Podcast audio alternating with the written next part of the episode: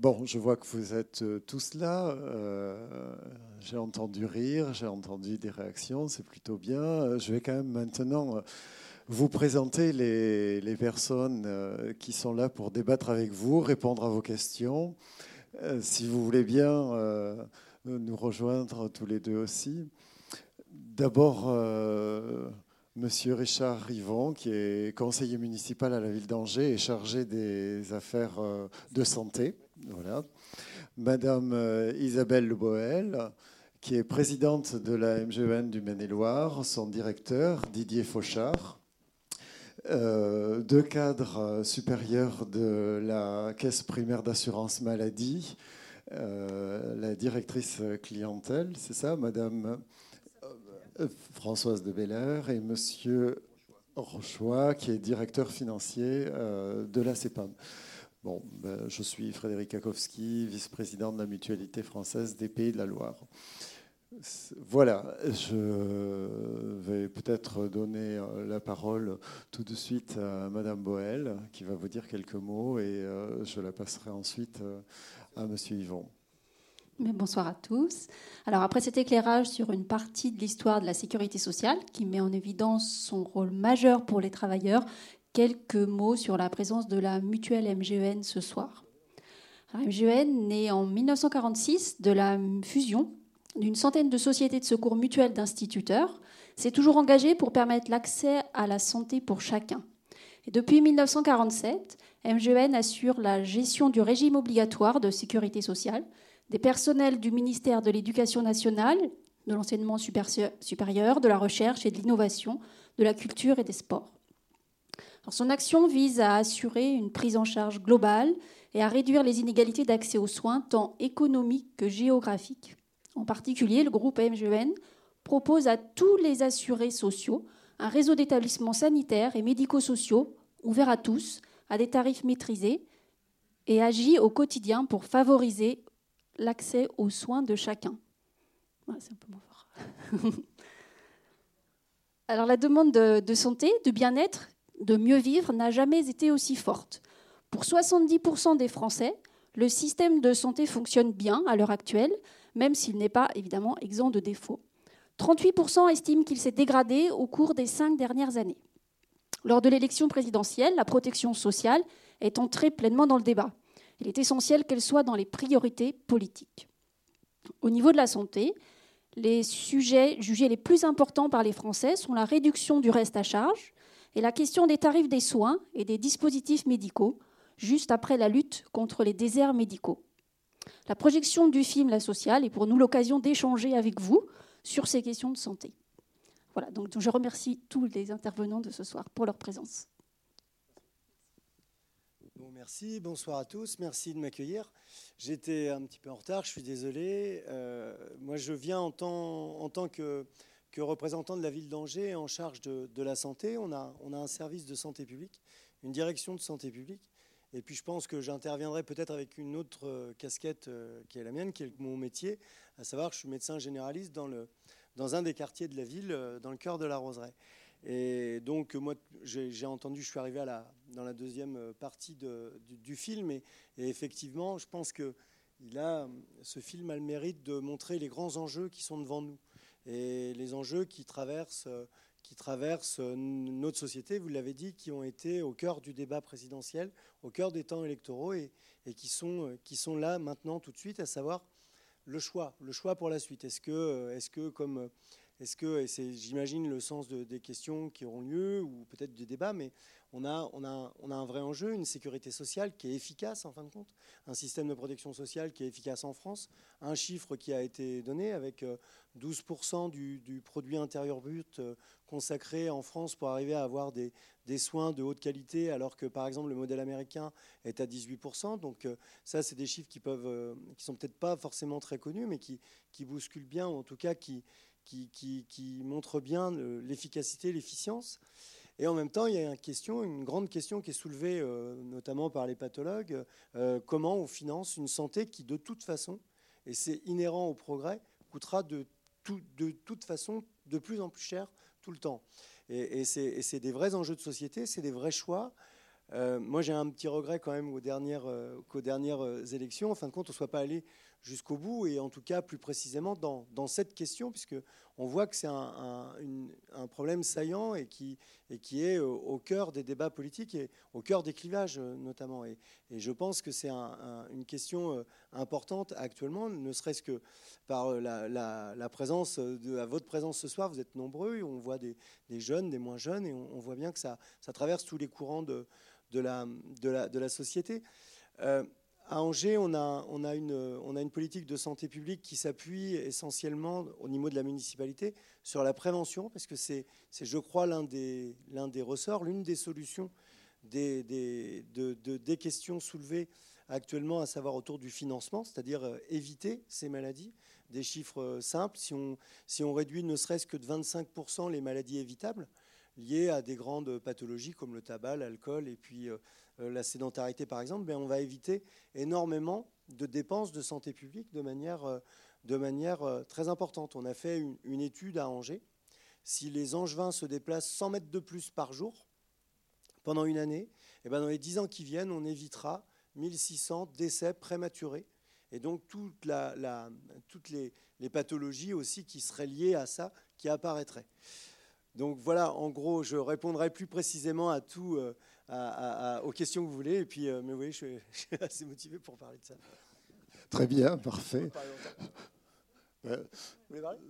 bah, écoutez, euh, voilà. Si... Oui, alors si, vous voulez, euh, juste un mot déjà pour excuser Marie-Agnès Garcia, qui était la directrice qui, qui, devait aussi être présente ici. Enfin, on aurait été présent, mais dans la salle.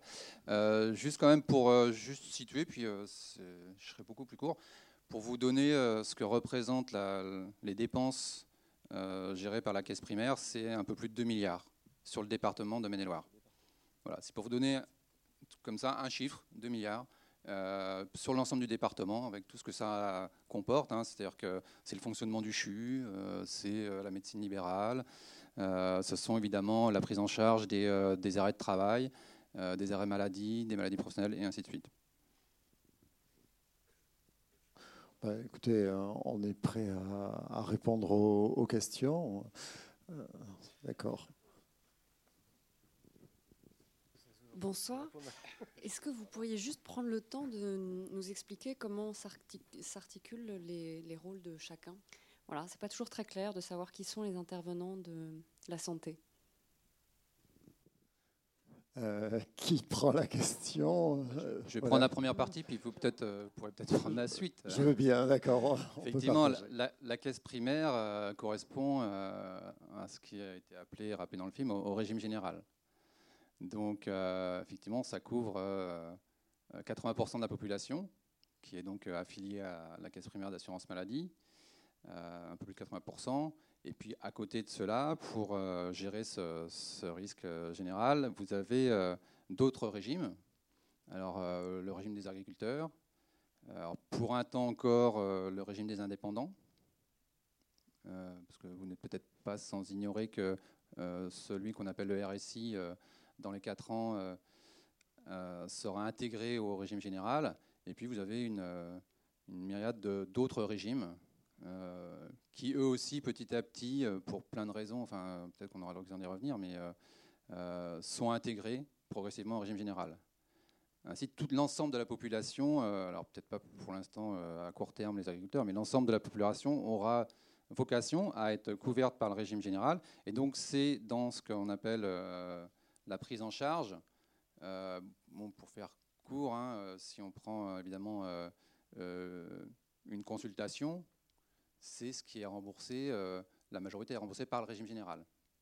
Ensuite, selon la situation, selon le type de consultation, euh, vous avez euh, bah, le complémentaire, la complémentaire qui entre en, en ligne de compte pour ça. Oui, oui, tout à fait, c'est ça. Euh. De, pas trop euh, compliquer les choses. Oui, de manière générale, voilà. Alors, euh, vous demandiez est-ce qu'on travaille ensemble pour l'articulation en, termes de remboursement. Remboursement, ça vient d'être dit. D'abord la sécurité sociale, puis les complémentaires santé. Et je voudrais là-dessus revenir sur quelques termes utilisés dans le film. Il, le sociologue, notamment, emploie le terme de mutuelle mais il est très général dans ce sens. Euh, il, devrait utiliser le terme de complémentaire, puisque mutuelle, c'est déjà une catégorie particulière de complémentaires. Il y a trois catégories, les assurances, les instituts de prévoyance et les mutuelles, qui ne dépendent pas du même code, qui sont toutes privées. voilà. Mais euh, certaines sont à but lucratif, euh, les assurances. Euh, gérées de manière individuelle. Les mutuelles répartissent les, cotisations et, sont à but non lucratif. Et les instituts de prévoyance sont les IP, eux, sont à but non lucratif, mais gérés de manière paritaire. Alors comment on travaille ensemble?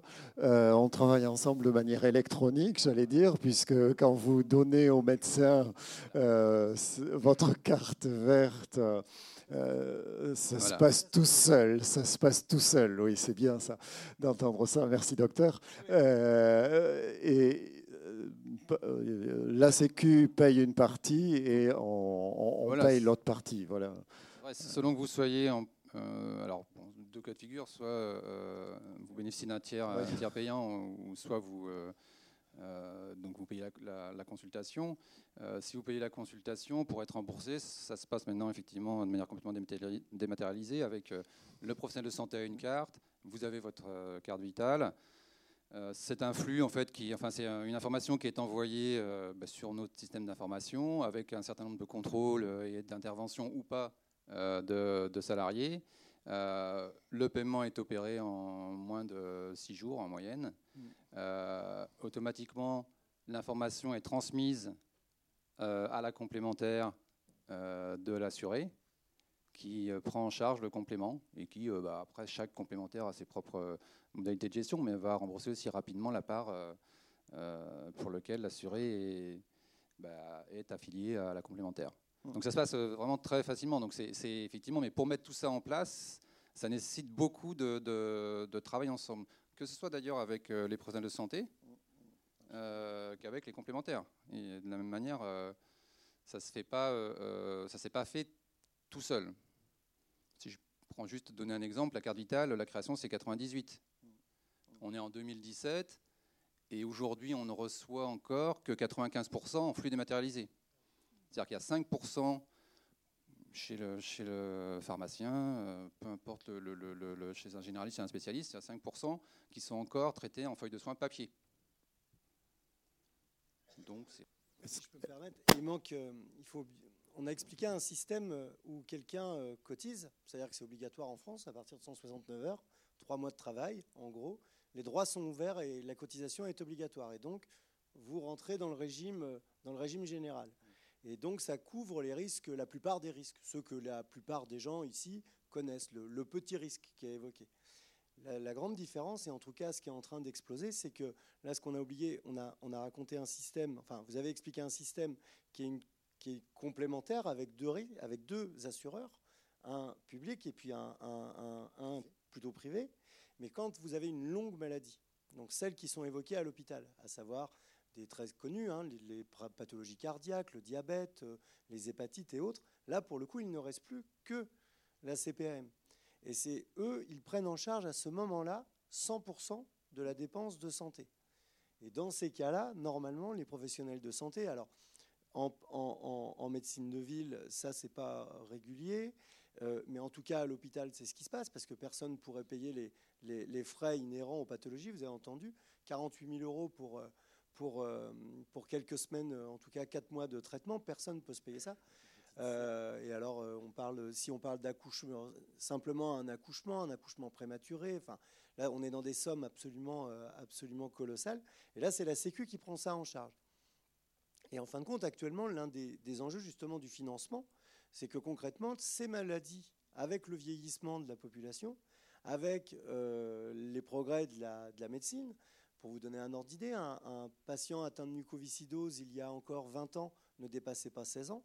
Aujourd'hui, ils atteignent 40, 50, voire, voire on commence à aller plus loin. Donc, c'est des, des, en repoussant les limites de ces pathologies, de ces maladies, on a aussi augmenté leur coût, en fin de compte, et, et leur financement. Et, ça, ça reste à charge qu'à la sécurité sociale. Et alors, une des, nouveautés aussi, c'est quand même euh, dû, enfin, c'est quand même, c'est quand même, euh, c'est quand même dû aux, réformes du, mandat présidentiel précédent avec la généralisation des mutuelles, puisque jusqu'avant 2012, enfin la date exacte je ne l'ai plus en tête, mais en tout cas jusqu'avant 2012 ou 2014, la mutuelle était euh, à la bonne volonté de l'entrepreneur, enfin du, de, du, enfin c'était pas obligatoire. C'était, c'est pas obligatoire. Donc euh, selon l'entreprise, selon, euh, il y avait plein de. Ce qui a été mis en place effectivement, c'est les accords de l'ANI et l'obligation de l'employeur de, de proposer une complémentaire santé. Voilà, ça c'est euh, tout à fait vrai. Je, vais peut-être simplement euh, compléter là, par rapport à, vos propos. Euh, donc aujourd'hui, en fait, l'ouverture de droit, elle n'est pas réservée aux travailleurs salariés. Hein. c'est peut-être aussi ça. Voilà, c'est peut-être ça aussi quand même la grande nouveauté du régime de sécurité sociale hein, depuis deux ans, hein, depuis début 2016. C'est-à-dire qu'aujourd'hui, en fait, toute personne qui vit en France de manière régulière, donc il y a bien sûr cette notion de, régularité du séjour, avec un temps minimum de présence sur le sol français, euh, bénéficie des droits à la sécurité sociale, c'est-à-dire en fait des droits au remboursement des soins. Donc ça, c'est aussi une nouveauté importante hein, du, système qui fait qu'aujourd'hui, effectivement, on est de moins en moins dans un système euh, où on cotise pour avoir des remboursements. Hein, c'est aussi l'évolution euh, du système de santé actuellement. Hein. c'est qu'aujourd'hui, en fait, on a une généralisation de solidarité plus grande et que l'ensemble de la population est pris en charge par, euh, le régime général.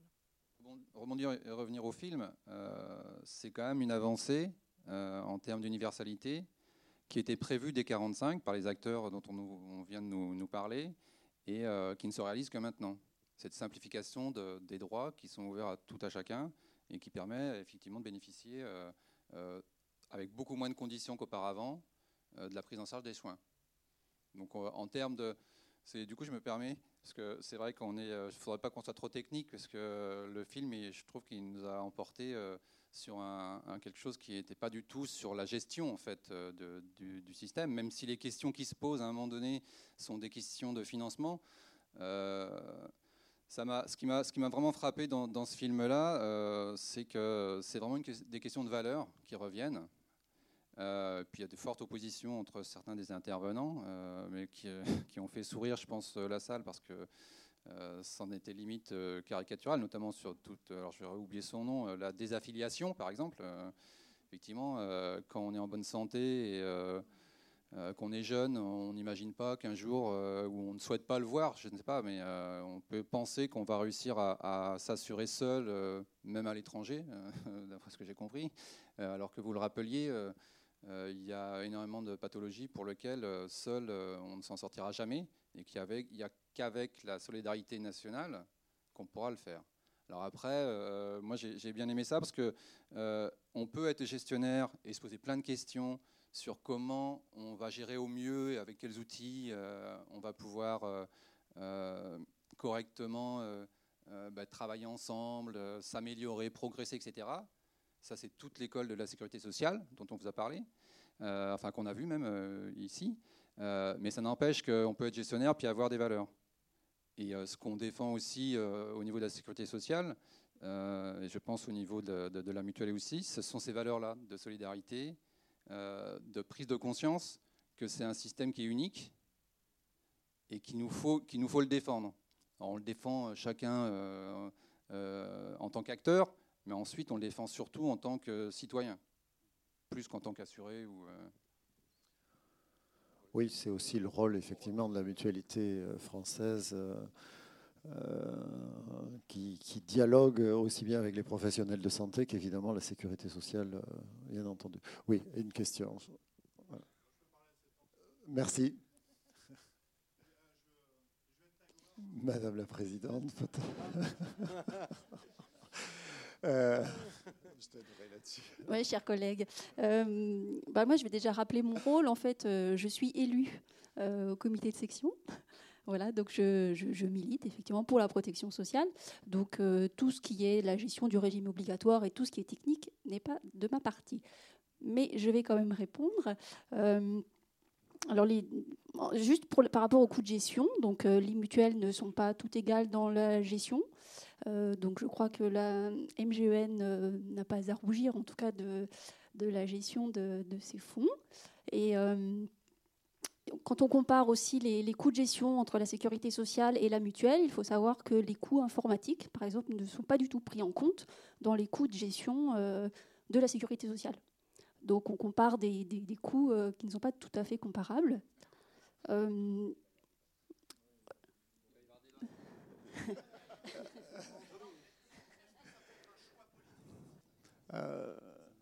alors, sur les coûts, euh, vous évoquiez les coûts de gestion. Bon, effectivement, euh, il faudrait différencier, je suis désolé, euh, là je suis représentant de la mutualité française, mais il faudrait différencier les assureurs des mutuelles qui n'ont pas du tout les mêmes coûts de gestion. On avoisine les 30% pour les assureurs. et on est plutôt aux alentours des 16-17% pour les mutuelles. Voilà, donc ça donne une idée. Euh, l'autre partie de votre question, c'était pourquoi est-ce qu'il existe des mutuelles alors que la sécurité sociale pourrait très bien faire l'intégralité du boulot? Il a raison, Monsieur Yvon, euh, Yvon le dit, il va, il va, il va continuer. Alors, oh, ça va m'arriver sûrement peut-être euh, plusieurs fois, mais comme j'ai pas vu la moitié du film, enfin, je vais faire appel à mes, à mes connaissances, en tout cas perso dans, dans ce domaine la question de, la gestion du risque social et sanitaire en France, elle arrive en 45 et 45, c'est le mouvement où on va reprendre tous les risques et on les regroupe tous avec le projet de la résistance. Mais historiquement, c'est une question qui vient de très très loin et qui a déjà commencé à être gérée. Les mineurs ont déjà commencé à faire des caisses de risque. En Allemagne, on a commencé à prendre des décisions. Et, et en fin de compte, au même titre, et c'est pour ça que je reprends la parole, parce que comme quand on gère une, ville, ce qui est notre cas actuellement, vous n'arrivez pas sur une page blanche.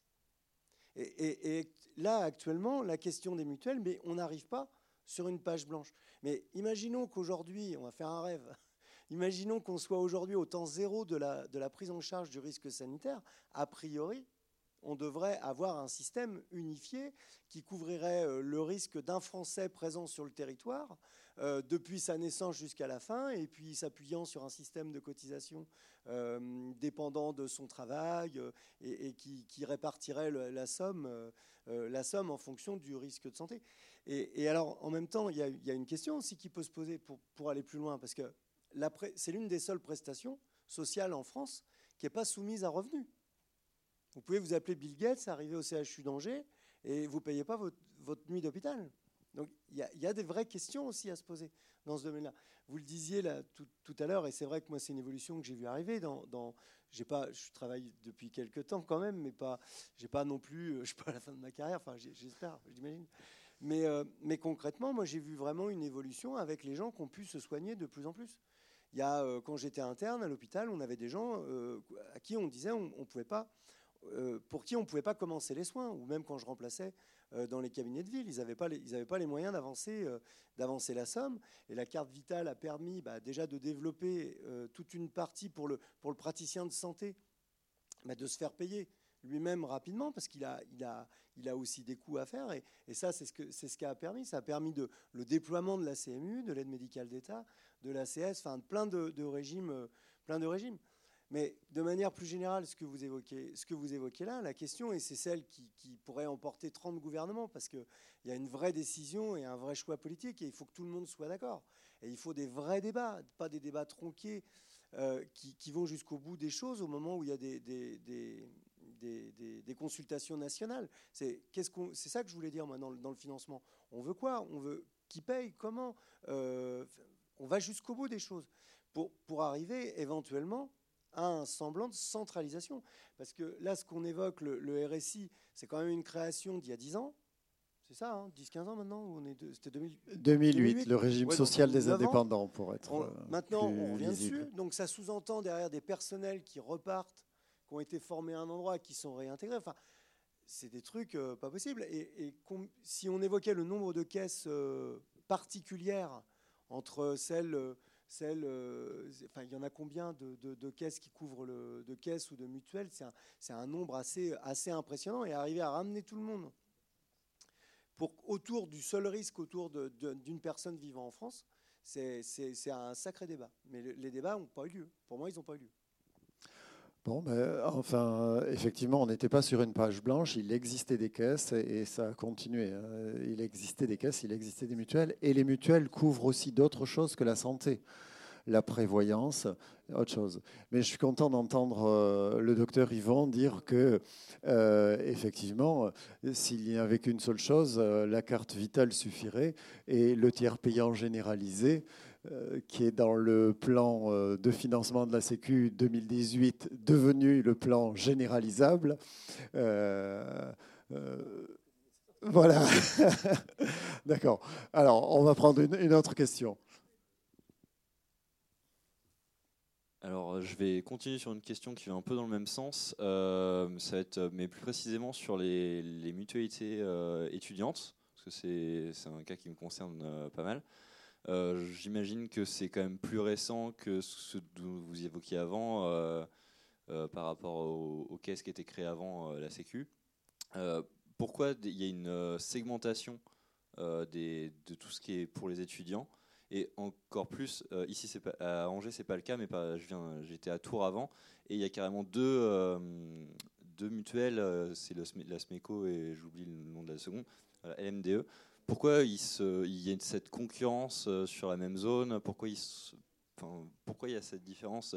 J'avais vraiment l'impression d'être sur, sur le marché de la santé, comme ils évoquent dans le film, quand j'étais à Tours, et c'était vraiment bizarre pour, pour ce domaine. Alors simplement sur les, sur les mutuelles étudiantes, hein, puisque c'est un sujet d'actualité également. Donc effectivement, il y a deux réseaux aujourd'hui euh, qui, enfin un réseau et un deuxième réseau qui, a des, qui est un petit peu différent. Alors en ce qui concerne le réseau de la LMDE, donc la LMDE est adossée au régime général depuis deux ans maintenant.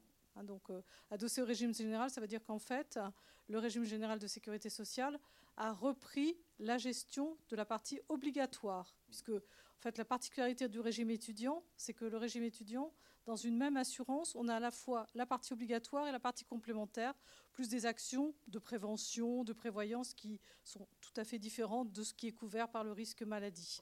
Donc, la LMDE est adossée depuis deux ans au régime général.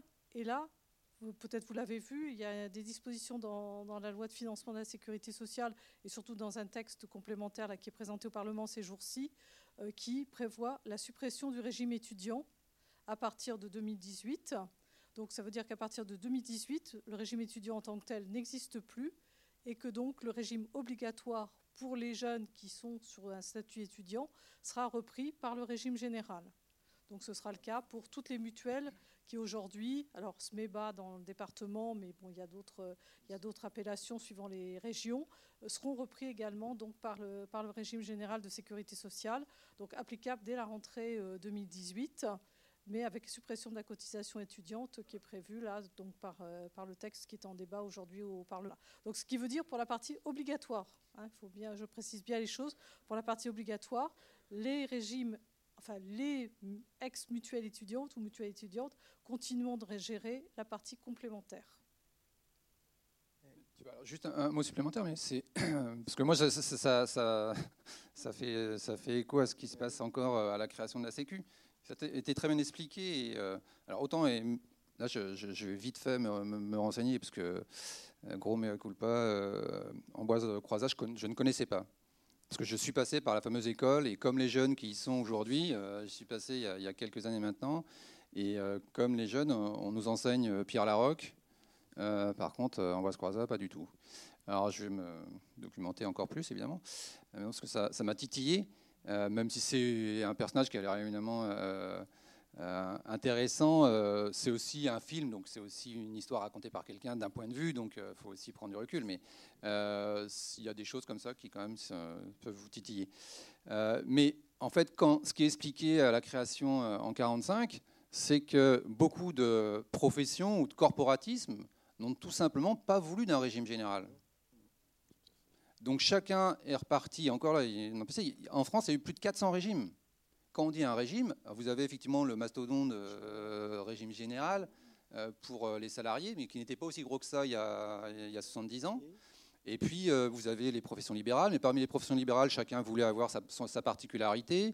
vous avez évidemment les agriculteurs, vous avez les régimes, le fameux régime des indépendants, le RSI, qui a été créé effectivement il y a très peu de temps.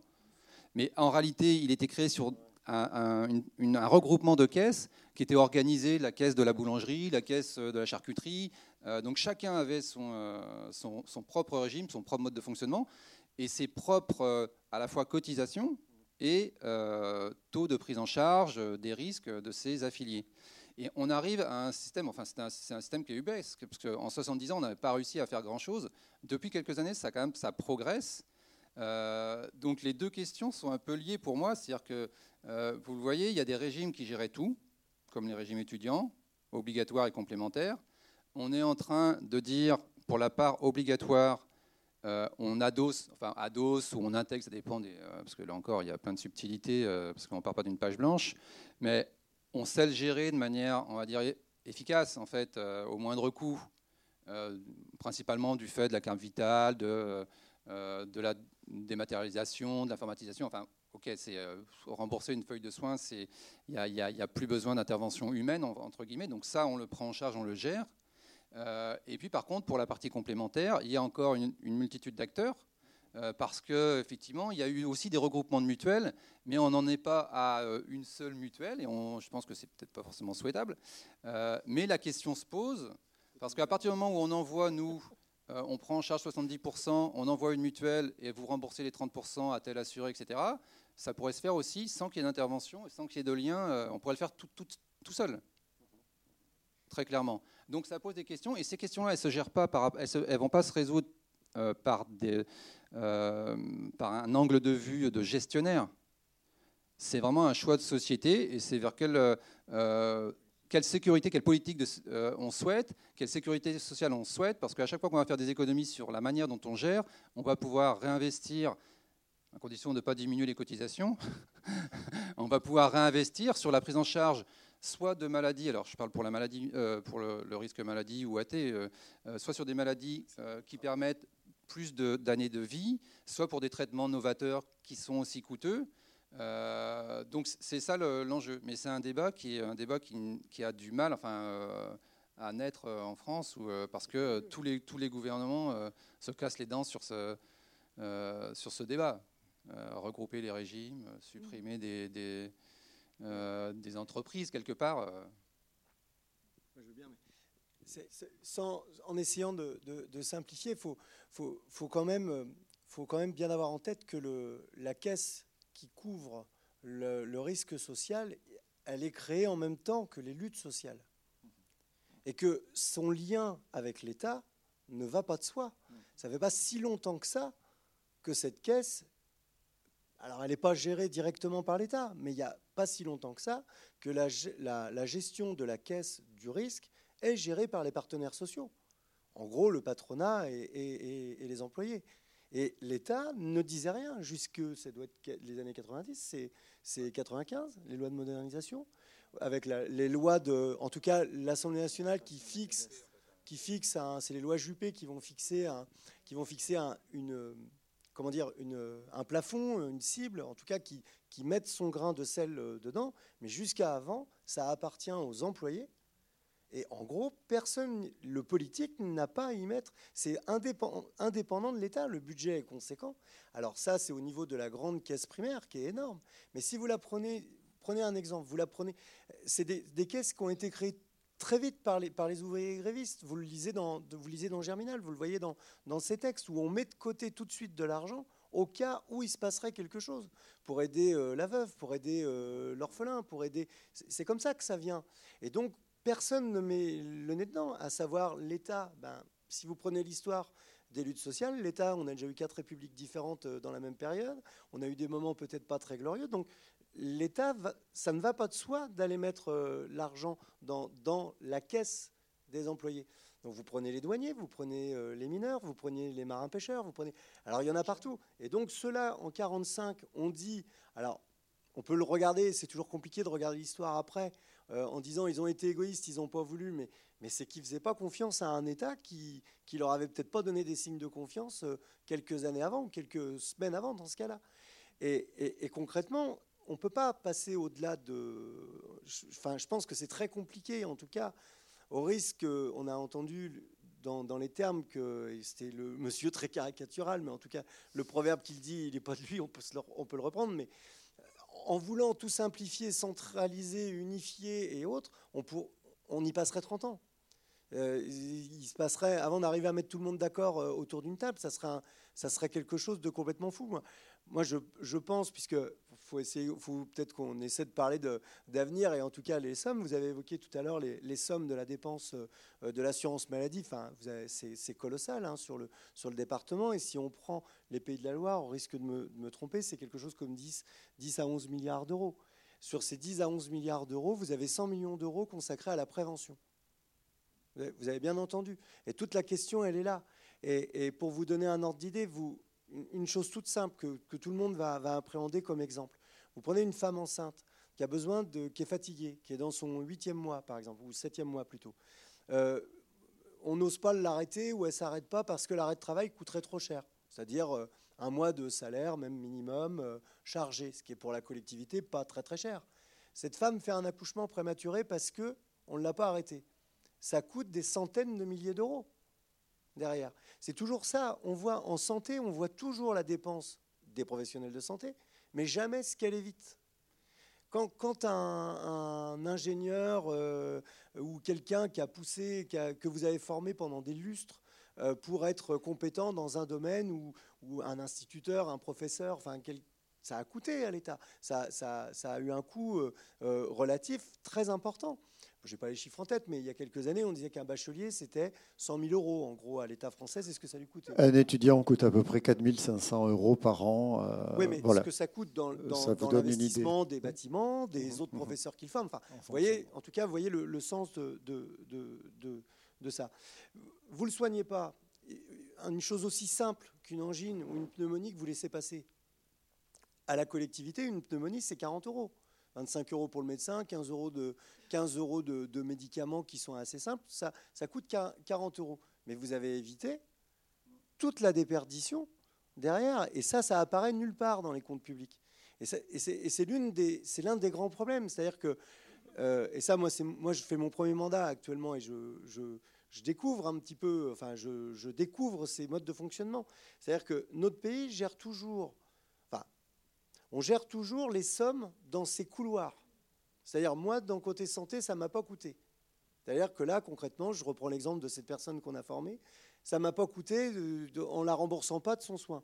Mais ça va coûter en protection sociale de l'autre côté, parce qu'il va falloir un accompagnement social assez conséquent pour pouvoir s'occuper des, enfants qui, orphelins de cette personne. Mais c'est plus dans la même ligne de compte.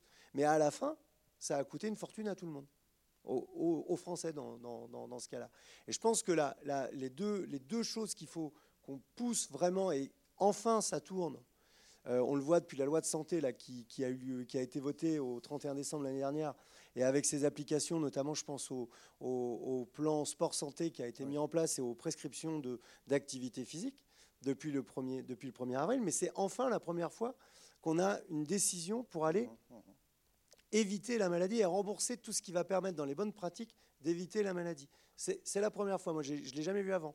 Aujourd'hui, on est tenu de ne pas faire rembourser la consultation d'un patient qui vient nous voir pour pouvoir avoir un certificat de non-contre-indication à faire du sport. Par contre, quelqu'un qui vient vous voir parce qu'il a fumé quatre paquets de cigarettes et qui tousse est remboursé. Il y a, un désaccord, euh, c'est pas cohérent. Alors,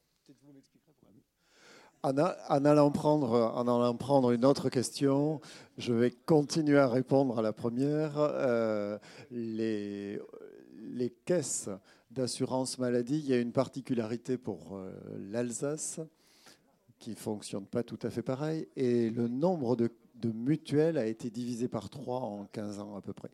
Voilà, pour euh, compléter l'information, mais il y avait une question par ici. Euh, je trouvais ça très judicieux de comparer le bénéfice au, coût, en fait, puisque c'est ce que dit M. Figonara, euh, enfin, c'est ce qui est dit un peu dans le film à un moment donné, c'est que bah, euh, après 45, en 10 ans, on avait une amélioration des conditions sanitaires sur le territoire, etc. Donc, ce qu'il faut peut-être rappeler, c'est que l'économie est le service de l'humain et pas l'inverse. Je veux dire, pourquoi on fait de l'économie? Pourquoi on envoie des, jeunes en école d'ingénieur? Pourquoi on fait de l'instruction? Ben, C'est pour avoir un niveau de vie, pour vivre, comme disait Ambroise Croizat. Et ça, faut, faut pas, je pense qu'il ne faut pas l'oublier. C'est pour ça que je ne comprends pas le discours euh, libéral, puisque c'est pareil, hein, pour travailler, il faut être en bonne santé.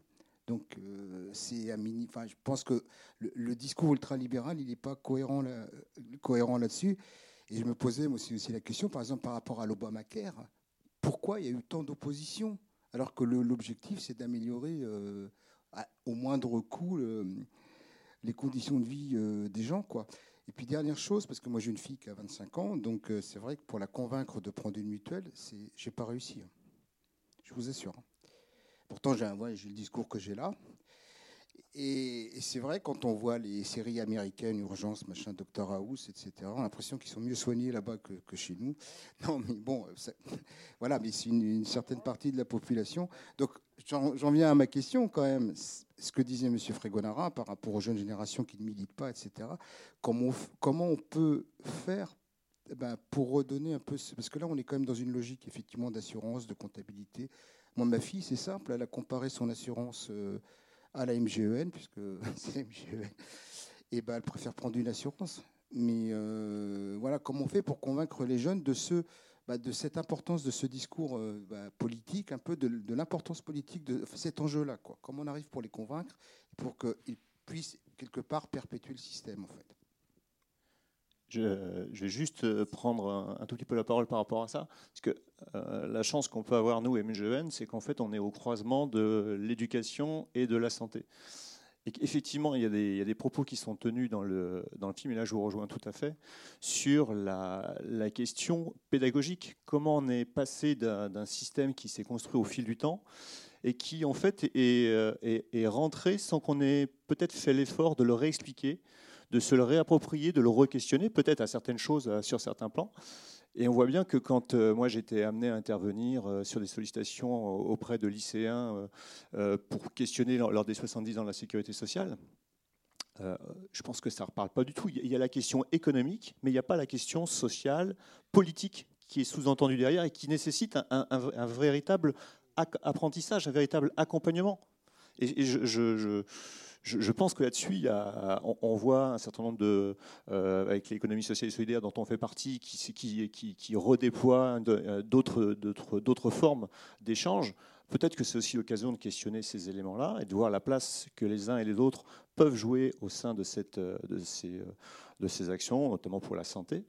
Euh, et l'éducation en fait partie. Alors je rejoins également la prévention. Il se trouve que MGN, on est aussi partenaire de la ville d'Angers sur un programme de sensibilisation à l'activité bouge, euh, manger, bouger euh, sur la ville d'Angers. Et il nous semble que c'est important d'entrer dans ces démarches-là parce que c'est des économies. Mais effectivement, quand on est dans une période économique un peu tendue, euh, le bénéfice à 30, 40 ans, on pas, on, le, le, voit pas. On est en train d'essayer de faire les économies sur les 2, 3, 4 ans à venir, et que la prévention souvent elle a été sacrifiée. Alors, il se trouve que là, ça revient. On en parle un petit peu, même si c'est toujours difficile de quantifier le coût de la prévention. Par contre, il y a un bénéfice à moyen terme qui est évident. Ça, on en a bien, on en a bien conscience. La prévention est notamment inscrite dans le plan de financement de la sécurité, le PLFSS, le plan de financement de la sécurité sociale 2018.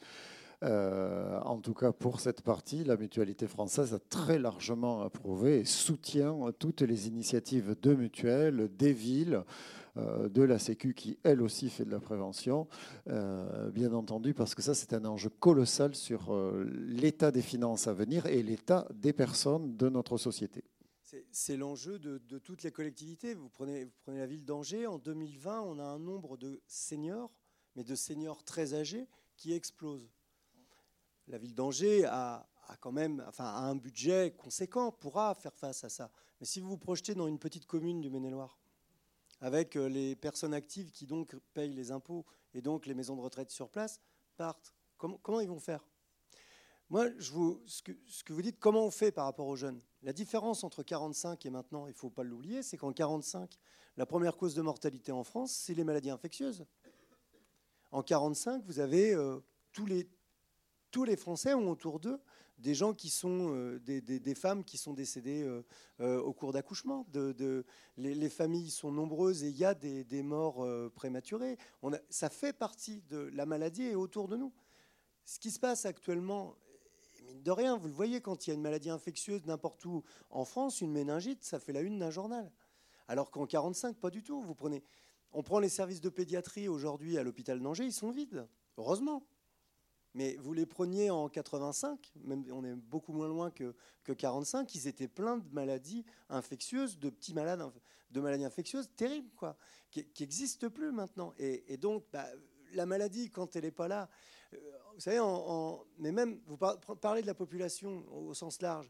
Vous dites, euh, vous dites à un collectif que vous allez construire euh, un nouveau pont, une nouvelle piscine ou un nouvel, un nouvel édifice ça fait parler et en général, euh, vous le voyez, vous savez où vont, vos impôts. Mais dites, vous allez mettre beaucoup d'argent pour que dans 20 ans, c'est-à-dire dans 2-3 mandats, vous ne voyez pas apparaître un risque que vous aurez peut-être oublié dans 20 ans, ben ça, faut convaincre. Le, discours public pour convaincre, il n'est pas très évident. Mais vous parliez des États-Unis. Moi, ça me rappelle une anecdote parce que j'ai un, de mes amis de promotion qui est, maintenant euh, euh, chirurgien vasculaire à l'hôpital d'Angers. Et il me racontait parce qu'il a fait des stages aux États-Unis. Et en fait, aux États-Unis, les malades sont tellement sélectionnés à l'entrée des services. Ils sont tellement, on va tellement choisir ceux qui représentent le moins de risques possible. Donc, des malades les plus simples, c'est que les, les chirurgiens vasculaires sur place ont des niveaux qui s'écroulent. Parce que concrètement, dans un hôpital public euh, comme par exemple le CHU d'Angers, ils acceptent tout le monde avec tout type de pathologie. Et donc la main se garde.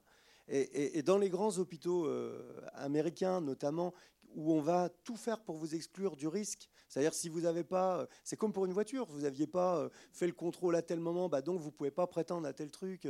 Et, le malade qui arrive dans les, bras du chirurgien ou du soignant est déjà arrive celui qui, est le plus simple et, et, donc qui perd la main, mais vraiment. Et ils viennent se reformer dans les grands hôpitaux parisiens où alors là, on, accepte euh, tout le monde.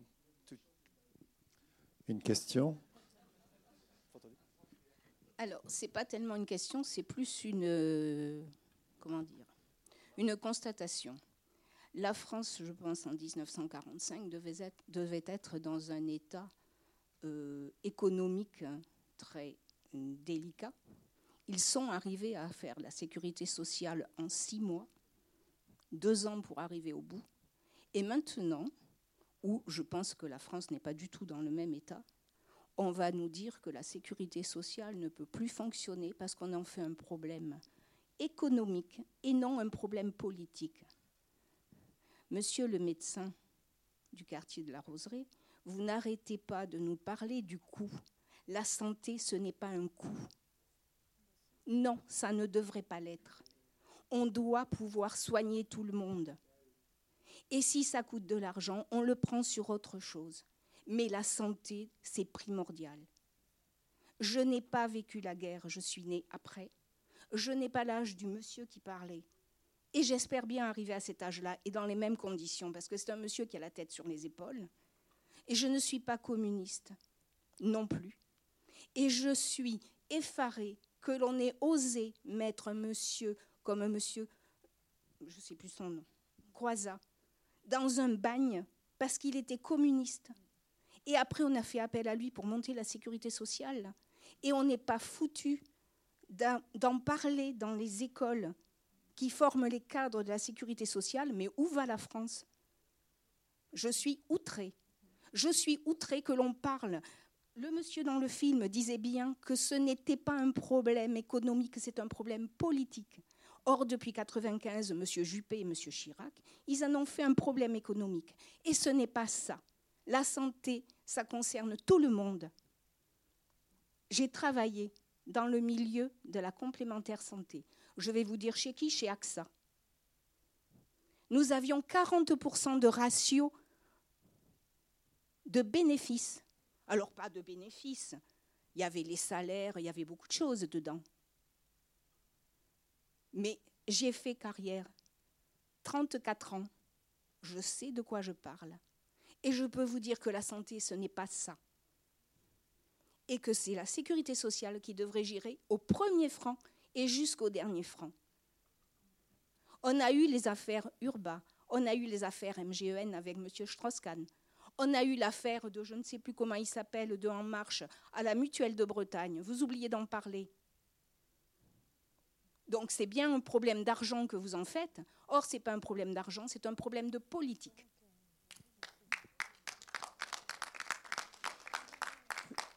Je vous en prie. Une, euh, une autre question, remarque peut-être? Alors, il me semble que, à travers le titre de ce, de ce documentaire, La sociale, euh, j'ai l'impression de me tromper ou de traiter, enfin, que le sujet est partiellement traité ce soir. On ne parle que de la santé, c'est-à-dire de la branche santé de la sécurité sociale. Pour moi, il y a d'autres branches de la sécurité sociale les allocations familiales, la retraite. Euh, évidemment, les invités ce soir, euh, ce ne sont pas des personnes de cette branche-là, mais euh, ce sont les mêmes problèmes, c'est le même régime de protection sociale. Obligatoire, j'entends. Oui, tout, à fait. Alors, c'est vrai que là, on, est très axé système de santé et assurance maladie. Euh, pour autant, euh, pour avoir aussi travaillé par exemple euh, dans la branche vieillesse, les questions sont quand même différentes. À la fois parce que le, risque est, plus facilement appréhendable.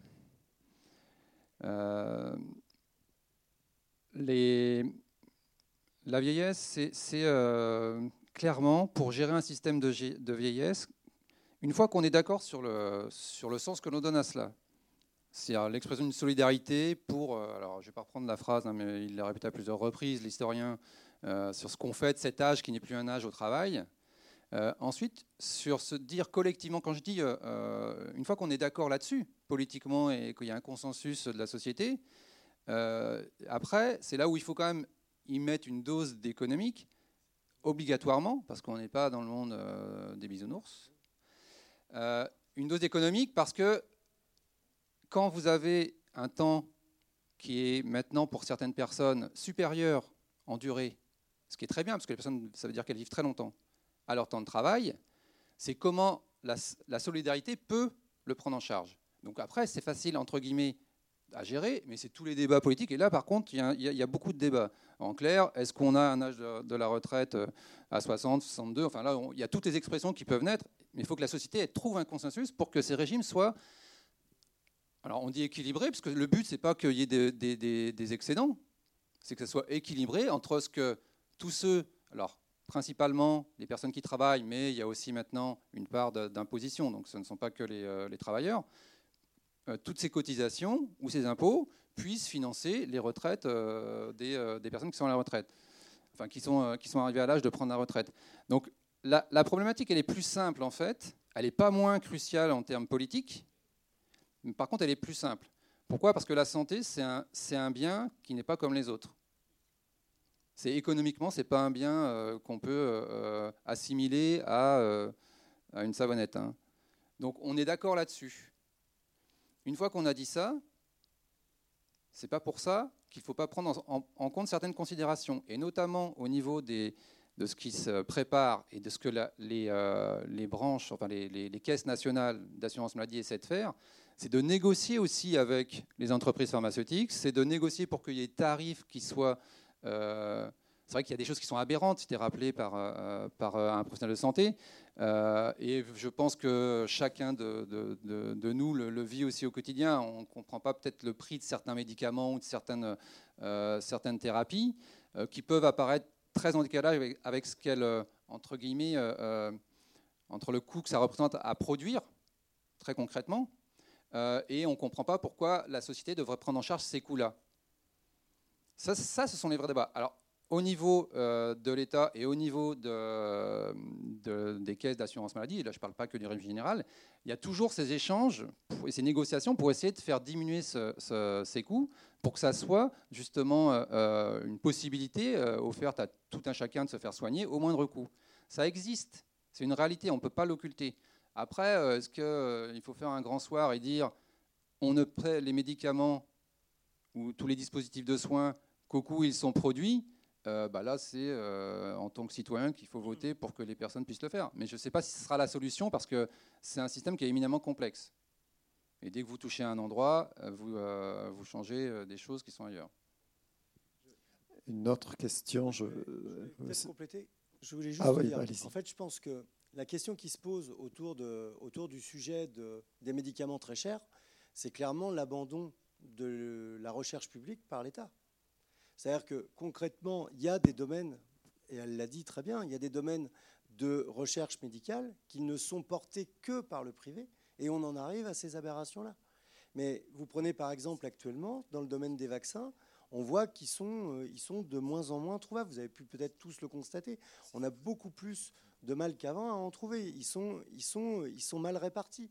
Et là, clairement, la question, c'est est-ce que l'État ne doit pas se, remettre, se mettre à refaire de la recherche Maintenant, par rapport, au coût de la santé, moi, je veux bien qu'on n'en parle pas.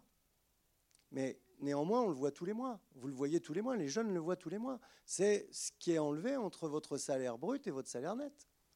Donc la question, et c'est une question de société, moi je prétends absolument pas avoir de réponse, je prétends même pas euh, apporter la réponse de dire que ça doit être forcément financé que sur les salaires. Il y a d'autres propositions qui sont faites par, euh, par des mouvements politiques. La question c'est jusqu'où on va? Jusqu'à quel type de prélèvement on va pour la santé? Vous parliez de 45, la sécurité sociale qui a été faite, mais elle a été faite bien sûr en quelques temps, mais elle couvrait pas autant de choses que maintenant. Vous voyez, on, nous l'a, on nous l'a rappelé, tout ce, qui a, tout ce qui est apparu, tout ce qui a, tout ce qui a permis. Aujourd'hui, on a une couverture qui, qui, a quand même de moins en moins de, trous dans le, de, de, trous dans, dans, le filet. Il, en reste, et, elles peuvent être inacceptables, mais, mais, il y en a de moins en moins quand même.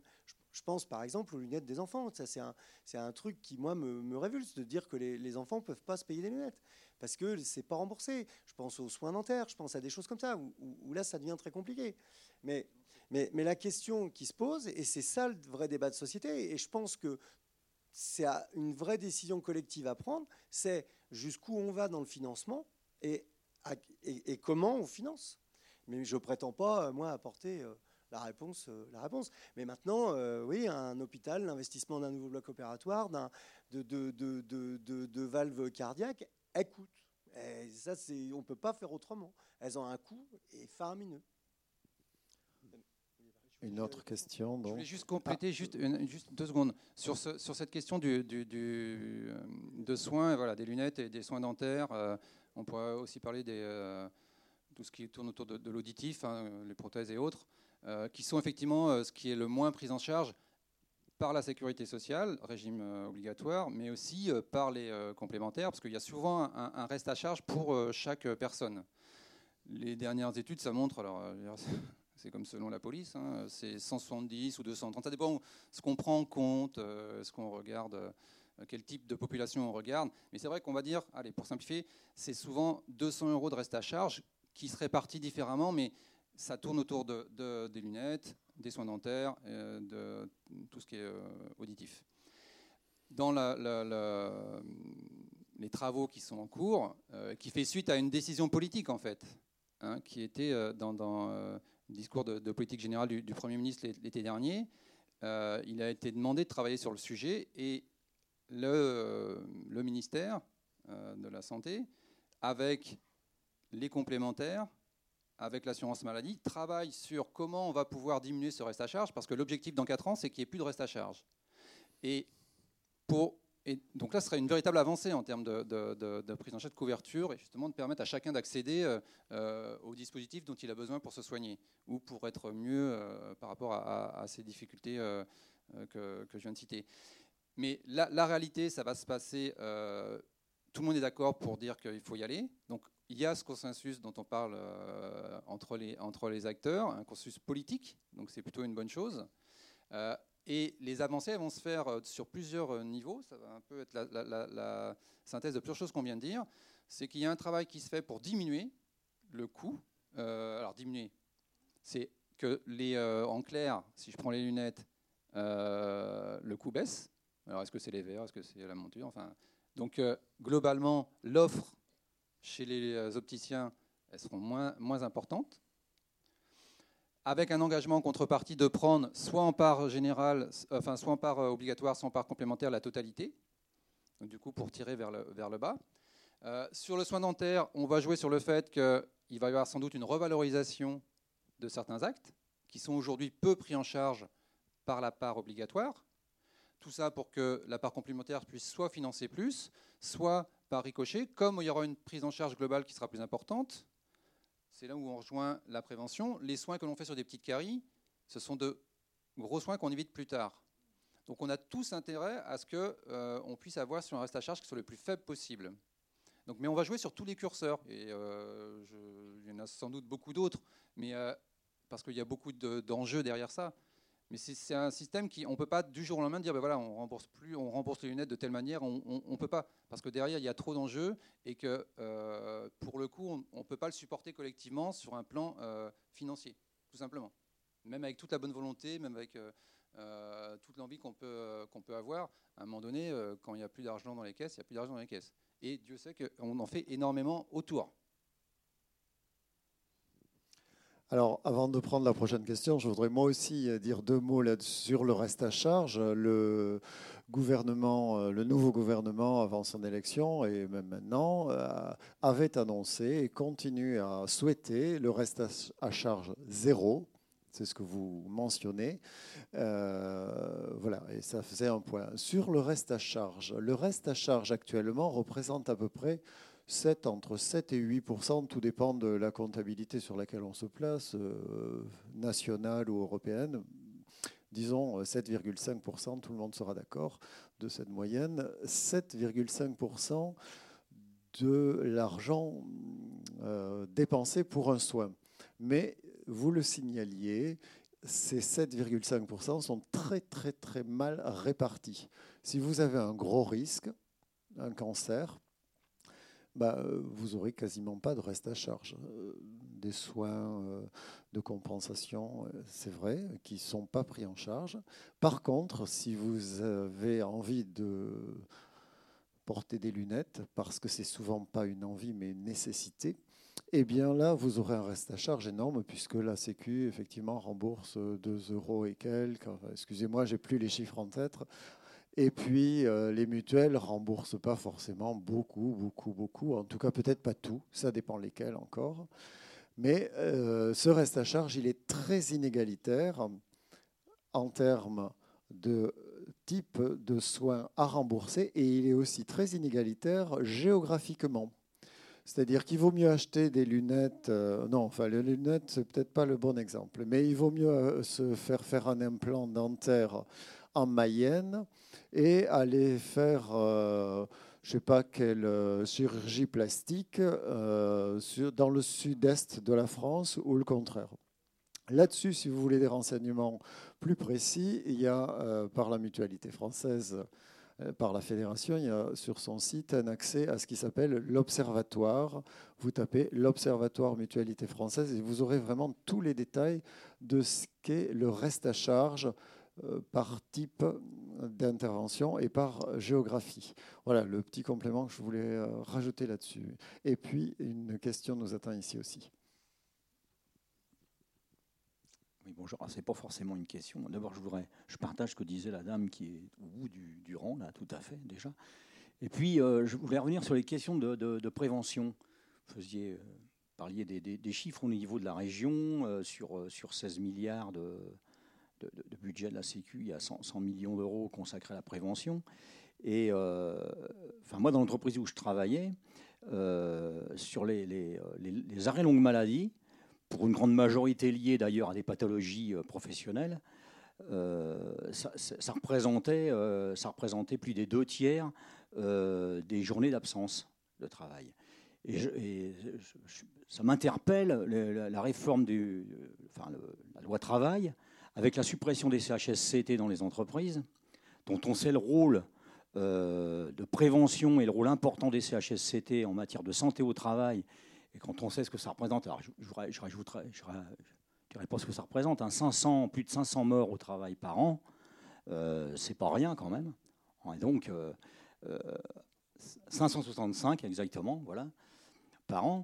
Et moi, je suis, quand même assez. Euh, bon, on peut après, avoir des discours sur la prévention, mais ce qui est en train de se préparer, c'est aux antipodes de, c'est aux antipodes de ça en fait. C'est aux antipodes de la prévention d'entreprise. On va pas faire un débat peut-être politique, mais je le dis quand même, je souhaitais. Non, non, mais, non, mais c'était pour revenir sur ce que vous disiez. c'est seulement parce que vous parliez de prévention et c'était l'occasion de parler de cette question-là parce qu'elle me semble importante et on, passe quand même un, temps important de sa vie à l'entreprise et bon et c'est souvent là euh, pour beaucoup qu'on se démolit euh, et, ça en termes de prévention et en termes d'économie euh, pour, la sécurité sociale, eh ben, c'est quelque chose d'extrêmement important quoi. Voilà. Puis moi je voudrais quand même dire qu'effectivement moi ça me heurte c'est pas une marchandise, la santé, la retraite. Euh, euh, voilà. Et je crois que c'est la, grande, euh, je pense même avant 95, la, grande trajectoire qui a changé, enfin, ce qui a changé fondamentalement, c'est qu'effectivement, on est passé, on ne parle plus que de coûts, on parle de la, de la santé, on parle de la. Tout est en fait d'une marchandise, tout s'achète, tout se vend n'importe où, n'importe comment, n'importe quand, dans n'importe quelles conditions par n'importe qui. L'important, euh, voilà. Et alors on parle de la Sécu, mais je rappellerai pour des profits de Sanofi, c'est absolument monstrueux. Hein, euh, bon, et voilà. Donc l'industrie pharmaceutique, ce sont les premières entreprises, les premières multinationales à faire des profits absolument. Elles sont huit parades des entreprises, des 500 entreprises du CAC 40. Les entreprises, il y a à regarder là. Et je crois qu'après, euh, financer là une sécurité sociale universelle, je dirais juste deux mots. La, Sécu, bon, c'était dit dans le dans le documentaire, mais c'est vrai que la Sécu, on cotise en fonction de ses revenus et on a euh, pour chacun la même prestation. C'est pas vrai pour les complémentaires santé. C'est la complémentaire santé, qu'on gagne le SMIC ou qu'on gagne 4000 euros, eh bien, c'est le même coût. Et en plus, ça va même plus loin, puisque maintenant, on a, plus, on a dans les complémentaires santé plusieurs choix. Moins bien, au milieu, un peu mieux. C'est-à-dire que si on n'a pas d'argent, on prend bah, ce qu'il y a de moins, donc on est moins remboursé, parce qu'on a moins d'argent d'ailleurs, c'est quand même formidable. Et puis, bah, si on a plus d'argent, eh ben là, on peut être remboursé complètement. Il y a quelque chose qui est complètement anti-inégalitaire euh, au possible. Donc, effectivement, je, moi, je, suis pour l'intégration totale et je pense que ça, c'est indispensable de réfléchir à cette question. Et c'est éminemment politique. Et peut-être qu'il faudra porter à 16% du PIB eh ben, l'argent qu'on consacrera à la santé. Et ben, ça, c'est un choix politique. Mais ça, personne ne peut dire que ce n'est pas possible. Il suffit de le décider, il suffit que ce soit décidé et qu'on décide qu'on passe de 12 à 16% du PIB. Et puis il y a des choses qu'on fera peut-être pas, qui sont peut-être inutiles. Euh, voilà, des grands projets, des trucs euh, complètement dingues qui servent peut-être à rien. Euh, bon, voilà quoi. Merci. Juste par rapport à, l'illustration sur la prévention, la, la MGN euh, qui est présente et dont je suis le directeur, on est partenaire euh, d'une action de prévention, et on, peut se poser la question pourquoi ce n'est pas plus développé cependant. Euh, les formations à la voix, on a quand même pour une bonne part un nombre d'adhérents qui sont des enseignants, et on fait des formations à la voix. Parce que vous avez tout à fait raison, derrière, c'est vrai que c'est leur outil de travail, et on peut s'étonner que cette formation à la voix ne soit pas initiée dans le parcours euh, initiale, à savoir lorsqu'on est à, l'UFM. Donc c'est vrai que là, il y a, ce, volet, euh, ce volet de euh, prévention, il est tout à fait partie prenante de la, santé. Et je pense que c'est peut-être la question de la santé au sens de l'OMS, être en santé, c'est d'abord privilégier être en bonne santé sans questionner tout de suite la médecine curative. C'est vrai qu'elle a sa place et on sait très bien, je ne vais pas le dire en présence d'un médecin, c'est évident qu'on a besoin du curatif, mais le volet préventif et la façon dont on peut faire en sorte que les gens soient en santé au travail et en dehors du travail, qu'ils soient jeunes ou moins jeunes, il y a des vrais enjeux. Vous avez raison aussi, c'est des enjeux politiques. La place des mutuelles, j'ai bien senti qu'on pouvait la questionner. Il n'empêche que le regard de professionnels et de mutuelles professionnelles, elles apportent un éclairage aussi sur les spécificités qui peuvent être liées à des, euh, à champs euh, d'activité. Donc c'est aussi important d'avoir ce regard croisé euh, par rapport à ça. Une précision que vous pourriez nous apporter, Madame la Présidente, Monsieur le Directeur, sur la MGN, c'est qu'il me semble que la cotisation n'est pas tout à fait celle que vous décriviez, monsieur, mais qu'elle est aussi proportionnelle à, euh, ou liée au salaire. Pour, pour partie, me semble-t-il, ça n'est pas vrai sur toutes les mutuelles, mais euh, vous confirmez bien ça. Oui, je, je confirme qu'à la MGN aussi, on cotise euh, selon ses moyens, on reçoit selon ses besoins. Euh, alors, il y a eu quelques évolutions, il est vrai, en 2016 par rapport à la cotisation. Et euh, bah, c'est vrai que l'économie est entré dans le jeu de la mutualité. mais c'est vrai qu'il ne faut pas non plus voir l'économie comme un point noir. Dans l'économie, et les mutuelles en font partie, il y a l'économie sociale et solidaire. Et ben, je pense qu'il est important de militer pour ce type d'économie. Voilà. Je, leur dis, hein, je ne représente pas le mouvement En Marche, hein, pas du tout, j'y suis pas. Euh, moi, je vous rejoins sur la question de, la prévention au travail. Et il me semble, puisque pour le coup, c'est quelque chose que je suis tous les jours dans les accidents de travail, les maladies professionnelles, euh, que les cotisations sociales des employeurs vont varier en fonction du nombre d'accidents présents dans l'entreprise. Et, ça, je crois que c'est un dispositif qui n'est pas assez connu. Oui, je voulais, je Vous pourrez remettre. En tout cas, il y a un dispositif, mais je pense qu'il n'est pas assez dissuasif. Moi, je ne crois pas qu'il faille opposer l'économie et, la, et la sécurité sociale qui permet la santé. Pour, pour moi, ça va ensemble. C'est votre argent, c'est l'argent des, des Français qui est dans la caisse de, sécurité sociale. Et il me semble qu'elle que, qu'elle doit être bien gérée. Alors passer à 16%, comme vous disiez, ben, oui, si ça a un sens, si ça, si ça donne quelque chose, mais, mais ça ne peut pas aller en gabegie. Moi, j'ai connu une époque où on pouvait, nous, médecins, je ne suis vraiment pas corporatiste, prescrire n'importe quoi, il ne se passait rien. Mais rien. On avait, des, des, gens qui allaient, qui allaient faire leurs courses en taxi sanitaire il ne se passait rien, mais rien. Vous avez des ordonnances qui étaient hors sol, qui, étaient dangereuses, qui entraient dans la iatrogénie. Enfin, on a vu ça pendant des années. Et le, grand virage, moi, c'est au tout début où j'ai commencé, non pas à consulter, mais en tout cas euh, à sortir de, l'hôpital, est arrivé à ce moment-là, où, d'un seul coup, les, médecins conseils de la Sécu sont, sont arrivés avec nous en, partenariat, en, en disant, mais on ne peut plus continuer des trucs comme ça. Euh, on avait des cures qui étaient remboursées euh, pour euh, la famille entière à l'autre bout de la fin. C'était n'importe quoi. Et d'un autre côté, il y avait des risques qu'on ne prenait pas en charge.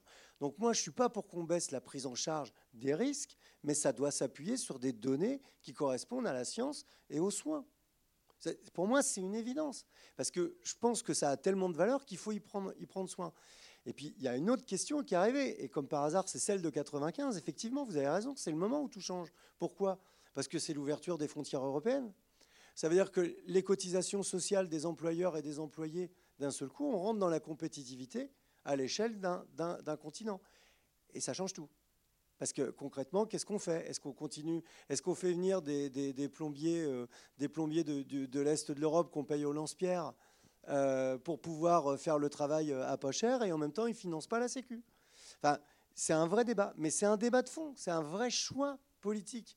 Et, moi, je, leur dis, enfin, parce que ça me, porte vraiment à cœur, je trouve que on peut parler de plein de choses, de, costumes de certains candidats à la présidentielle, de, plein de sujets qui font des esbrouf, mais les vrais sujets de fond, à savoir, même si je pense on n'est pas, euh, pas d'accord politiquement, en tout cas on n'a pas le même, peut-être on vient peut-être pas du même endroit politiquement, mais en tout cas on pourrait, enfin moi je, pense qu'on peut se rejoindre à ce niveau-là, que, que, que ça c'est des débats c'est-à-dire vraiment, qu'est-ce qu'on veut?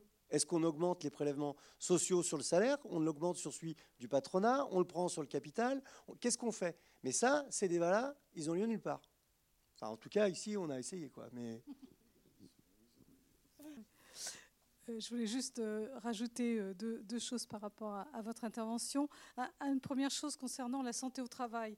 Donc, sans, minorer le rôle des CHSCT, je voulais aussi faire allusion à une branche de la sécurité sociale qui n'est pas représentée ici ce soir, hein, qui est la branche accident du travail, maladie professionnelle, bon, sur lequel donc, les caisses primaires jouent un rôle, mais il y a aussi un autre organisme qui s'appelle les CARSAT, hein, qui est un organe vocabulaire qui veut dire euh, qui gère à la fois la retraite et SAT, c'est santé au travail, voilà, qui sont des organismes avec des ingénieurs préventionnistes qui interviennent dans les entreprises pour justement évaluer les risques et faire de la prévention. Hein. donc il y a vraiment euh, ce rôle qui est joué aussi par la sécurité sociale dans le monde du travail en termes de, prévention.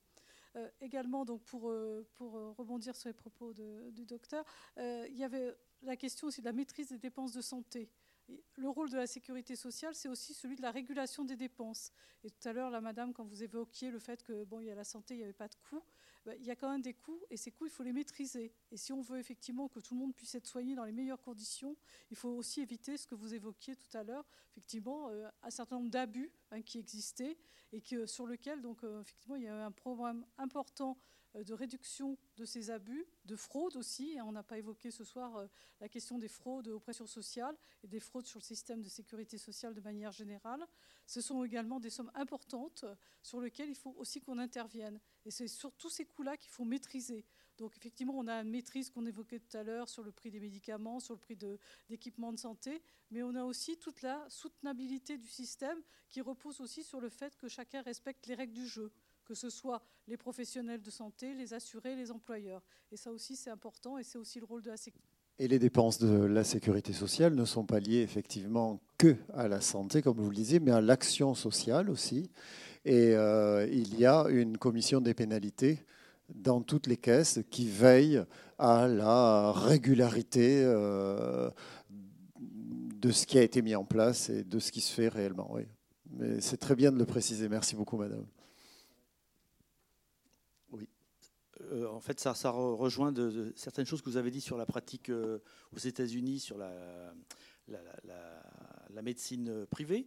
Mais en France, est-ce que euh, la, sécurité sociale ne pâtit pas de, certaines pratiques du, privé hein, qui bah, abusent? Ça a été dit dans le film, et puis c'est la réalité. C'est-à-dire qu'en fait, on privatise tout ce qui coûte pas cher, et puis on mutualise tout ce qui coûte cher. Donc, est-ce qu'il y a un système qui est mis en place, justement, je ne sais pas, de bonus-malus Est-ce que ça existe déjà pour essayer de faire que, bah, euh, finalement, bah oui, c'est pas compliqué de faire. Par exemple, moi, j'ai un ami qui travaillait dans, le, dans, les scanners. Donc, les petits scanners qui prennent pas longtemps, c'est dans le privé, ça, rapporte vite. Par contre, les scanners qui étaient un peu plus compliqués, ça allait directement au CHU. Donc, est-ce qu'il y a quelque chose de prévu là-dessus? Non, alors c'est vrai que c'est un, Alors la question précise de comment ça se gère, c'est vrai qu'on c'est un acteur dont, on n'a pas parlé euh, ce soir, euh, qui est l'acteur euh, politique en fait du système et de l'organisation du système de soins, et ce sont les agences régionales de santé. Et parce qu'en fait là on touche à l'offre de soins. Et qu'est-ce qui va finalement rester? Alors c'est en lien avec le, la prise en charge, hein, on va dire gros risque, petit risque. Euh, mais on, est euh, plus sur une question, plus que la question de la prise en charge, on est sur une question de l'organisation du système de soins et qu'est-ce qui est dévolu et qu'est-ce qui est réalisé par euh, les établissements publics et qu'est-ce qui est du ressort des établissements privés. Et effectivement, c'est la tendance qu'on observe. Alors, est-ce que pour, pour, autant, il faudrait que la sécurité sociale coupe les vannes de la prise en charge pour tout ce qui est réalisé dans le privé? Et se concentre sur le. Voilà. Euh, pour l'instant, c'est quelque chose qui est, connu, hein, qui, euh, qui, se déploie euh, progressivement, mais je crois que les agences régionales de santé, elles travaillent plus sur la complémentarité des offres et la juste prise en charge de l'ensemble, sans, qu'il y ait un désengagement de la part, sur la partie privée. Après, la question, à un moment donné, des établissements privés, c'est la même que celle des dépassements pour euh, la médecine de ville. C'est comment on agit pour que euh, dans une clinique privée, euh, la sécurité sociale prend en charge un certain nombre de choses. Hein, dire, il n'y a pas de désengagement hein, de, ce côté-là. Par contre, si effectivement les établissements privés augmentent à un niveau trop élevé leur, le, tarif qu'ils facturent aux patients, la sécurité sociale ne suit pas. Donc c'est pareil pour les dépassements. Alors ce qu'on fait pour les dépassements, et, on le fait aussi avec l'ARS et euh, les établissements dans des dialogues de, gestion pour justement que ça reste raisonnable, pour éviter les, abus et que tout le monde puisse avoir accès, euh, puisse avoir accès aux soins. Euh, je vais prendre l'exemple du soin de ville parce que là on a des choses beaucoup plus concrètes. c'est on a effectivement, alors là c'est sur le terrain, département par département, on rencontre tous les médecins qui ont qui pratiquent des dépassements, mais de manière atypique par rapport à l'ensemble. On ne remet pas en cause, euh, nous, sur le terrain, euh, bah, le droit à, à, dépasser en fait, euh, le, coût d'une consultation, par exemple. C'est un droit qu'ont les médecins. Ils peuvent demander le tarif qu'ils veulent, pas tous. Ça dépend du secteur sur lequel ils sont. Oui, oui. La minorité, vous avez bien raison de le, préciser quand même. J'allais un peu trop vite, j'allais un peu trop vite en voulant être simple. Donc, donc Voilà, donc certains peuvent dépasser, mais parmi ceux qui dépassent, je prenais que la population de ceux qui dépassaient, qui sont autorisés secteur à dépasser. 2 et, des Les fameux secteurs 2. Euh, en fait, on va voir tous ceux qui euh, dépassent de manière atypique pour parler de leur pratique euh, et pour les convaincre et les inciter à revenir à. Effectivement, il peut, il peut y avoir des dépassements, il y a des logiques de dépassement si mais il y a des tarifications aussi spéciales quand euh, c'est des entretiens sur certaines pathologies qui durent longtemps. Donc il y a d'autres mécanismes de, rémunération pour eux, euh, pour que justement les, assurés puissent avoir accès à l'ensemble euh, des, professionnels de santé. Et les effets commencent à se faire sentir cette année. C'est-à-dire que sur la logique des dépassements, qui était un vrai problème, parce que beaucoup de personnes dans certaines zones ne pouvaient pas aller voir un spécialiste sans qu'on leur propose quasiment le double d'un tarif qu'ils auraient eu alors déjà de ce qui était pris en charge par la sécurité sociale, euh, plus les complémentaires, mais aussi de ce qu'ils auraient eu dans une autre région. Euh, et pour euh, la baisse, elle est, elle est de l'ordre, ça, ça, se, chiffre en plusieurs centaines de millions d'euros, en fait, pour faire court. C'est-à-dire qu'on a réussi à inverser la tendance, là où on avait, on observait une croissance des montants des dépassements, et donc qui était une difficulté pour les assurés, et parfois qui était un frein à l'accès aux, soins. Euh, on observe maintenant un, tassement et une diminution du, nombre de dépassements. Alors, ce n'est pas idéal, hein, euh, mais ça va dans le bon sens. Mais c'est le travail sur le terrain qui le fait. Quoi. Il a été aussi mis en place euh, un conventionnement euh, pour les médecins, l'Optum, avec une régulation des dépensements d'honoraires.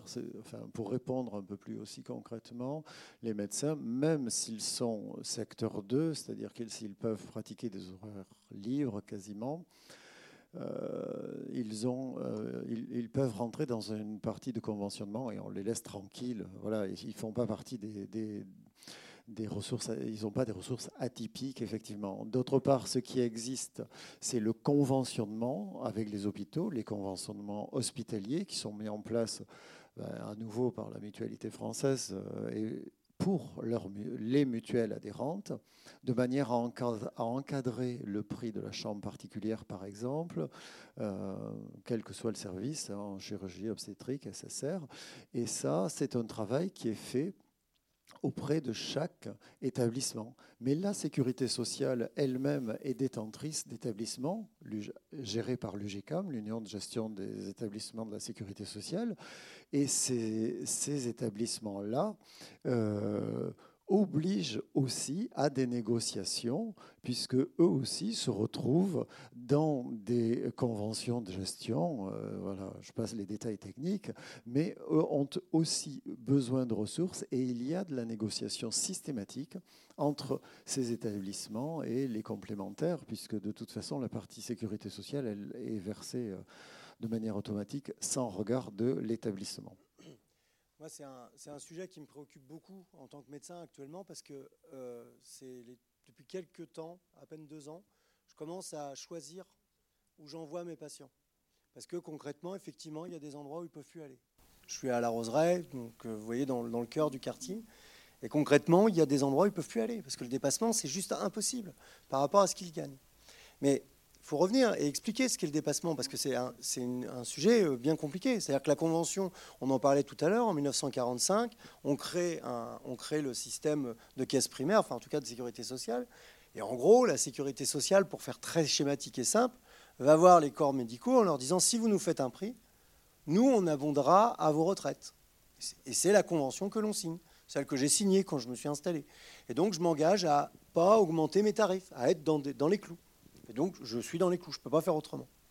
Et puis arrive, euh, la réforme avec les lois de Bré, en tout cas dans les années 60, où en gros, l'hôpital public commence à, commence à dire, oui, mais on a, on a des gens qui ont atteint un tel niveau de médecine ou de chirurgie, qui sont tellement pointus, qu'on va les autoriser à rester dans l'hôpital parce qu'on aura un double avantage. On leur donnera une partie de consultation privée où ils feront un tarif euh, élevé, mais ils apprendront ils apprendront aux autres, puis ils prendront en partie aussi une partie des malades. Parce qu'autrement, le risque, c'était qu'ils partent avec des ponts d'or. Je pense à Barnard, on vient de fêter les 50 ans, là, de la transplantation, enfin, en tout cas, première chirurgie cardiaque. Bah, c'était ça, le, risque, c'était qu'ils quittent l'hôpital public. Et, c'était ça.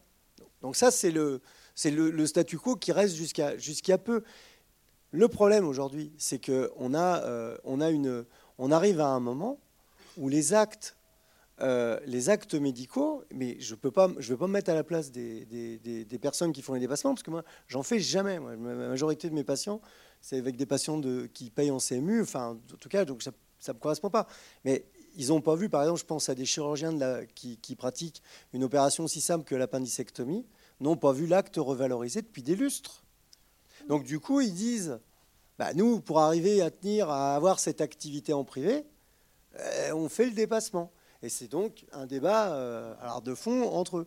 Alors là, quand vous disiez qu'il n'y avait pas eu de régulation, il y a quand même eu une tentative de l'ancienne ministre de la Santé, Marisol Touraine, qui a proposé un projet en disant, en faisant signer des partenariats, en allant loin et autres. Moi, les rapports parlementaires que j'ai lus dans, ce domaine euh, montrent qu'en gros, on, on, les voit en train de complètement se déconventionner.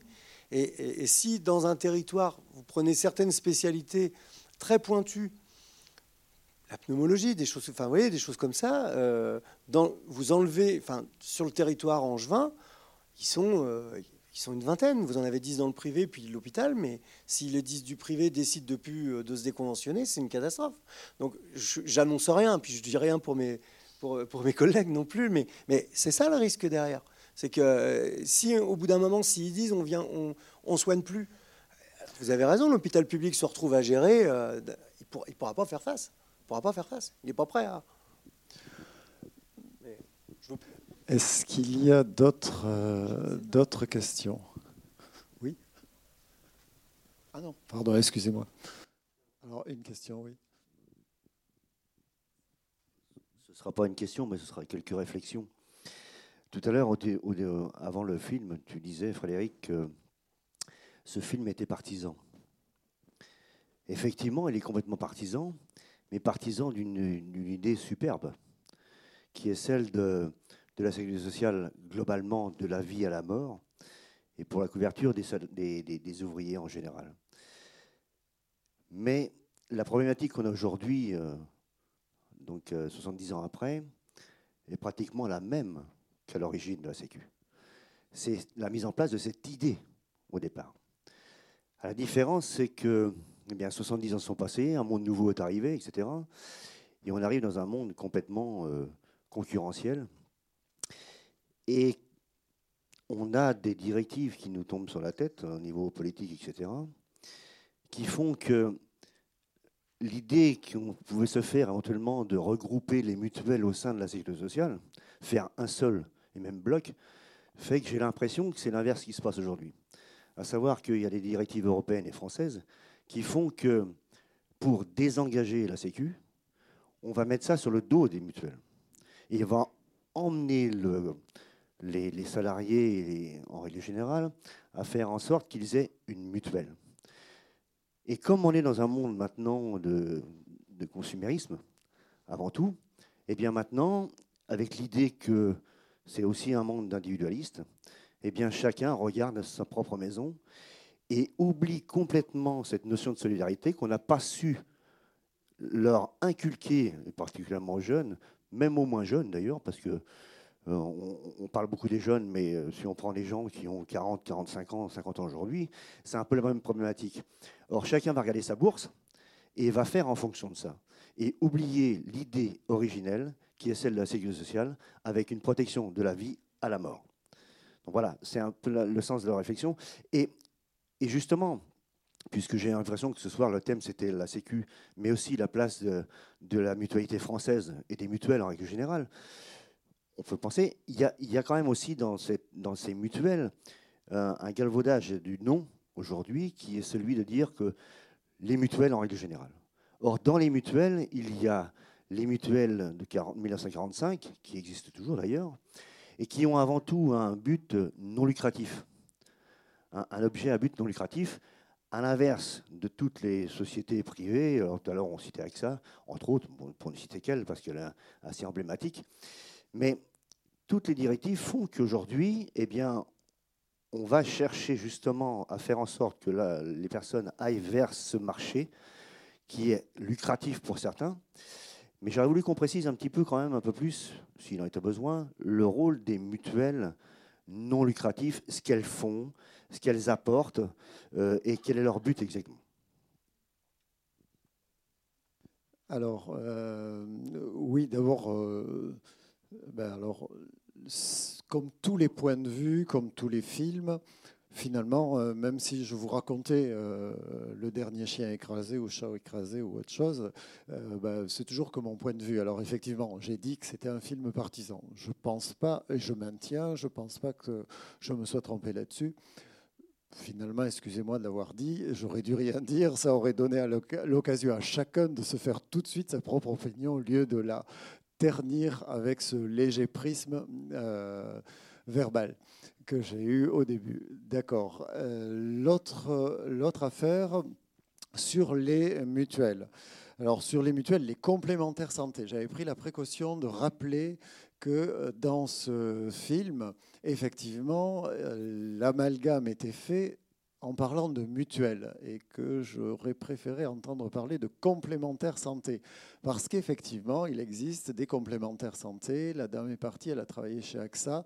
Euh, AXA est typiquement une assurance à but lucratif avec des actionnaires, enfin voilà, une entreprise à but lucratif les mutuelles euh, ne sont pas à but lucratif, il n'y a pas d'actionnaires. Les, adhérents, euh, comme dans une association, une coopérative, finalement, juridiquement, ce n'est pas géré tout à fait de la même façon, c'est défini par le Code de la mutualité française. Mais les mutuelles sont à but non lucratif, les cotisations sont intégralement reversées au fonctionnement à payer euh, les salariés qui, travaillent pour, euh, pour euh, les mutuelles et sont reversés en prestations à 85% environ, 85% sur un, 85 euros sur un billet 100 euros sont reversés pour des prestations. Voilà, je veux bien préciser. Alors, comment elles fonctionnent Qu'est-ce qu'elles font? Ben, Effectivement, il y a une partie santé, il y a une partie prévoyance. chaque mutuelle fonctionne un petit peu différemment. La MGN est là Bon, voilà, elle peut expliquer comment elle fonctionne, mais il y a d'autres mutuelles euh, euh, publiques euh, du secteur public qui couvrent des, fonctionnaires, j'allais dire, mais il y a des mutuelles qui couvrent, et on a une très très grosse mutuelle dans la région qui couvre des, personnes travaillant dans le secteur privé, et Harmonie, qui est Harmonie. Voilà, elle fonctionne différemment, mais l'objectif et la réglementation qui s'applique à ces mutuelles, euh, toutes, c'est la même réglementation. Euh, vous évoquiez justement le volet réglementaire. Effectivement, il y a un très gros volet réglementaire il y a beaucoup, mais c'est pareil pour la sécurité sociale. Enfin, le volet réglementaire sécurité sociale, il est quand même franco-français. Euh, les, lois sont. Il y a un bon code de la sécurité sociale. oui, il y a un bon code de la sécurité sociale. oui, ça sera peut-être l'objet d'une autre, d'une autre rencontre. Mais le code de la sécurité sociale, il est quand même euh, fait par le législateur français.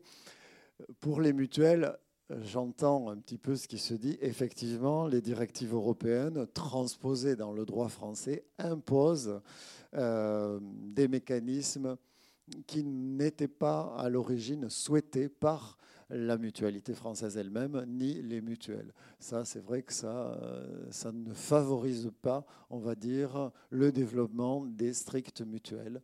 Et euh, pourquoi? Ben, Parce que euh, ces directives européennes sont plutôt basées sur des appréciations assurantielles. Voilà. Euh, pour, sans rentrer dans trop de détails, mais voilà.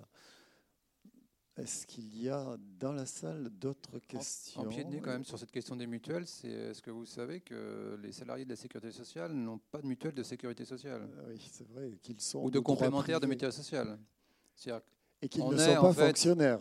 Et voilà, contrairement à l'idée reçue, nous ne sommes pas fonctionnaires, donc euh, nous dépendons, de, comme tous salariés de droit privé, euh, euh, des mêmes, on relève des, mêmes de la réglementation. Donc, et comme n'importe quel salarié de n'importe quelle entreprise privée ou de structure privée, on, est, on a une complémentaire, qui est une complémentaire maintenant depuis peu, une complémentaire d'entreprise. Et donc, bah, nous, par exemple, au niveau de l'ensemble de la sécurité sociale, branche euh, maladie, mais pour les autres branches, c'est la même chose. Il y a une répartition entre différentes complémentaires euh, par région. Et tous les organismes de sécurité sociale de, Bretagne, Pays de Loire, par exemple, ont comme complémentaire santé Malakoff, Médéric. L'Institut de prévoyance. Voilà qui n'est pas une mutuelle et qui n'est pas Quand une on vient de voir ça, tous les échanges qu'on a eu, tous les débats qu'on a eu sur, euh, je pense sur les régimes étudiants, sur euh, l'intégration des différents euh, régimes, sur le lien entre le, la, prise en charge de, la part, enfin de l'obligatoire du complémentaire, je trouve ça assez savoureux quand même. Bon, si vous n'avez pas d'autres questions, je vais vous remercier d'avoir assisté à ces débats jusqu'à la fin. Je voudrais quand même particulièrement remercier Monsieur Yvon d'être venu ce soir et qui a peut-être été surpris par euh, l'intégralité de ces questions, mais qui a été euh, vraiment très aimable à lui d'avoir répondu à tout ça. Madame, Monsieur de la caisse primaire, vraiment euh, les mêmes remerciements pour votre présence et bien entendu, Madame Garcia est tout excusée. Euh, pour la MGN qui a organisé cette soirée. Ben, un grand merci aussi, bien entendu.